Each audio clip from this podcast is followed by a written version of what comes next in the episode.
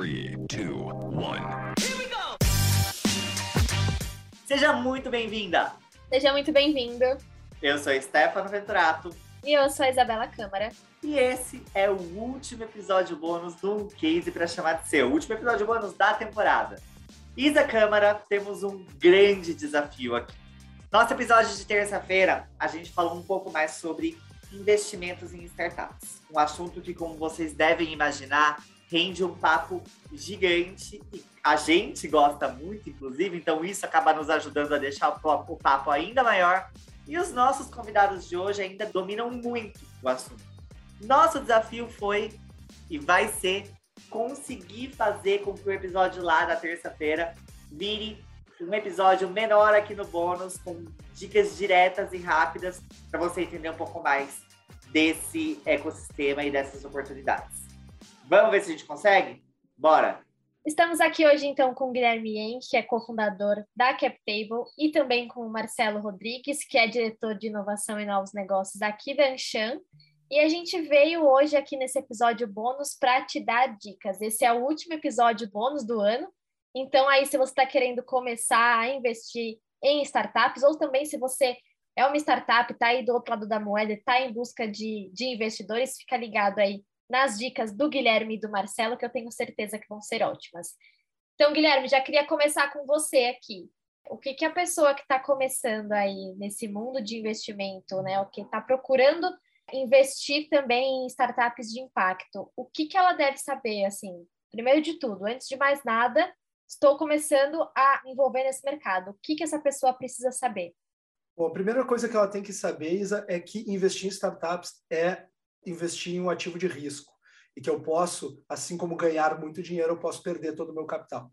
Então, partindo desse raciocínio, o que eu preciso fazer é separar um montante pequeno do meu portfólio de investimentos como um todo para investir em startups e este montante de capital, eu ainda não vou concentrar ele tudo em uma startup só. Eu vou montar um portfólio de participações em startups. Então, eu vou pulverizar esse capital entre 10, 15, 20 ativos, 20 startups. A ideia é que algumas delas vão quebrar, outras vão andar de lado, algumas vão dar certo, e outras, poucas, vão bombar tanto que vão pagar por todas as outras e ainda dar uma boa rentabilidade para o nosso portfólio eh, no agregado.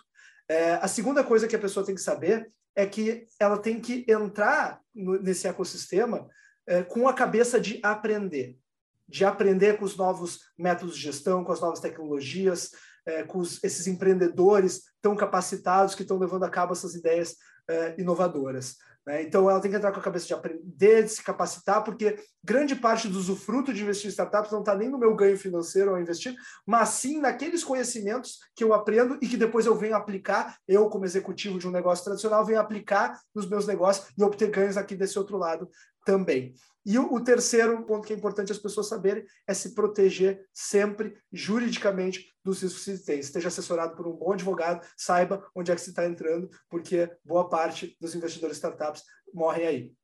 Marcelo, mesma pergunta, mas o olhar do outro lado do balcão aí. Sei que Guilherme acabou trazendo aí boas dicas já, mas traz seu olhar para a gente também.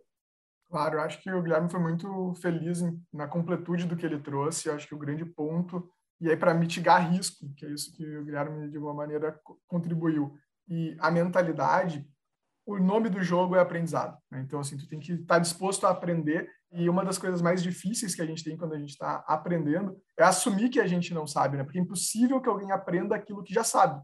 É em si uma verdade, né? Então, é, chegar com essa mentalidade vai fazer com que a pessoa consiga entender melhor onde ela está entrando e aí poder, entendendo o tamanho do risco, ver as oportunidades. Né? Acho que a gente vê essa equação sendo algo muito significativo naqueles que conseguem melhor conduzir, que é, olha, é, é muito pouco provável que ah, vou botar mil reais numa startup e eu estou rico, garantido. Não, não é assim que funciona. São vários pequenos investimentos, são várias formas diferentes, que aí colocando, somando diferentes startups, diferentes modelos de negócio, até aquilo que a pessoa pode aportar, né? Às vezes eu entendo muito do mercado de, sei lá, eu, banco. Poxa, uma fintech pode ser algo que eu vou estar entendendo melhor, eu posso até conhecer alguém que pode ajudar, validar o modelo de negócios, uh, me dar bem com o fundador e sugerir algo. Então, uh, entrar com a lógica de aprendizagem e a lógica de aluno é algo que é sempre importante para quando está entrando num mundo novo, que é o mundo de inovação. Perfeito. Então é, é essencial a gente puxar também então a receita do bolo do outro lado. Guilherme, sou startup, uma ideia genial, apaixonadíssimo pela minha solução e não pelo meu problema, inclusive, que já fica aí o, o, o primeiro insight. Mas quais são as dicas? Primeira coisa é deixar de se apaixonar pela solução e se apaixonar pelo problema, fato, né? Mas qual é o próximo passo da startup que está em busca de investimentos aí? Stefano, acho que muitas vezes construir uma startup, se a gente fosse ser completamente racional, a gente não faria isso. Então, a paixão ela é uma parte importantíssima dessa equação, é o que nos permite dar muitas vezes aquele salto de fé necessário, a gente faz todos os cálculos, não dá, não fecha a conta, mas a gente quer ir mesmo assim, e a gente só faz isso por conta da paixão, e às vezes dá certo mesmo. Né? É, eu acho que a primeira dica é entender que a mentalidade de criação de uma startup ela não é de fazer algo, seja um produto ou um serviço, para os outros, mas sim de fazer um produto ou serviço com os outros. A gente constrói junto com o cliente, a gente constrói junto com o mercado. Então, é, a lógica daquelas, daquela siglazinha famosa do MVP é justamente essa. Vamos prototipar, vamos construir um protótipo da solução, o, o produto mais rudimentar possível, mas que ainda tenda a proposta de valor, e vamos levar ele ao mercado e vamos entender como que as pessoas querem ver aquilo sendo entregue para resolver uma dor que se identificou na sociedade. E vamos construir com as pessoas, construir com os futuros usuários, de vez em quando, inclusive, abrindo mão de receita, abrindo mão de vendas, porque esse momento do início é realmente de construção. Então, eu acho que esse, esse é a mentalidade mais importante para quem está começando a construir uma startup. E depois, entender todas as fases de desenvolvimento, não queimar etapas, fazer tudo direitinho, by the book, com o livro, com o regulamento debaixo do braço, que vai dar certo. Marcelo, já devolvo a bola para você, então, no mesmo sentido. Olha, eu acho que o grande ponto é entender qual é o job to be done, qual é o, qual é a dor efetivamente, o que, que a, o mercado está pedindo, qual é o comportamento das pessoas, né? Porque a gente às vezes supõe algumas coisas, mas quando a gente olha para o comportamento delas efetivamente, a gente consegue entender melhor o que, que elas estão colocando. É super importante olhar para dados, é super importante entender mercado, mas se a gente conseguir entender o ser humano que está comprando ou que está com aquela dificuldade, muito provavelmente a gente consegue encontrar uma solução para isso. Uh, a equação ela está muito vinculada a essa paixão que o Guilherme trouxe, a questão do propósito, eu tenho que acreditar naquilo que eu quero fazer mais do que quero fazer, porque eu não conheci ninguém que disse assim, ah, eu vou ter uma ideia multimilionária e eu vou ficar milionário porque eu tive, vou ter uma ideia multimilionária. Não é bem assim que funciona o jogo. Normalmente são pessoas tentando construir alguma solução para alguém, para a sociedade, para o mercado, porque acreditam muito naquilo que conseguem gerar tanto valor que o negócio cresce. Né? Então, a ordem dos fatores, nesse caso, faz um pouco de diferença, sim, mas se a pessoa tem uma vocação, tem aquela paixão, entende o comportamento do mercado, pode encontrar algo que seja bem, bem, bem atrativo para muita gente. Então é isso, pessoal. No, no, final desse episódio bônus, eu sempre faço uma junção ali do que os convidados falaram. Então, eu estava fazendo minha colinha aqui do lado, juntando então dicas de Guilherme e de Marcelo para o investidor não colocar todos os ovos na mesma cesta, ter ali uma assessoria jurídica também é super importante e estar disposto a aprender, assumindo tudo aquilo que a gente ainda não sabe. E já para o lado da, da startup, em primeiro lugar, é preciso entender que, que a mentalidade de uma startup é de colaboração, é de construção, de construir junto com o cliente, construir junto com o mercado. Então, isso é a primeira dica.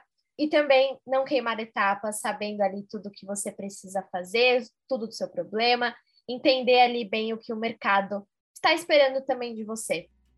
Então, por hoje é só. Se você ficou curioso com o que a gente conversou aqui, dá uma olhadinha lá no episódio principal que a gente lançou na terça-feira.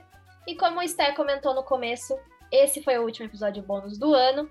Mas enquanto isso, a gente tem vários conteúdos lá no nosso site que você pode acessar em anshan.com.br ou também nas nossas redes sociais, a gente está lá no Instagram, no Facebook, no Twitter e no LinkedIn. É só você buscar por Anshan Brasil. E não esquece de seguir a gente aqui no agregador para ficar sabendo aí das novidades de 2022, compartilhar esse episódio com seus amigos e mandar ali seu feedback para podcast.chambrasil.com.br. Eu sou a Isabela Câmara. Eu sou Stefano Venturato. E a gente se encontra no próximo case. Tchau! Tchau! Esse episódio foi idealizado pela Ancham Brasil, com Guilherme Domingues e Rafael Clemente na edição e captação, Camila Zarzur, Herbert Barlow, Nicole Dias e Victoria Ferrari na produção.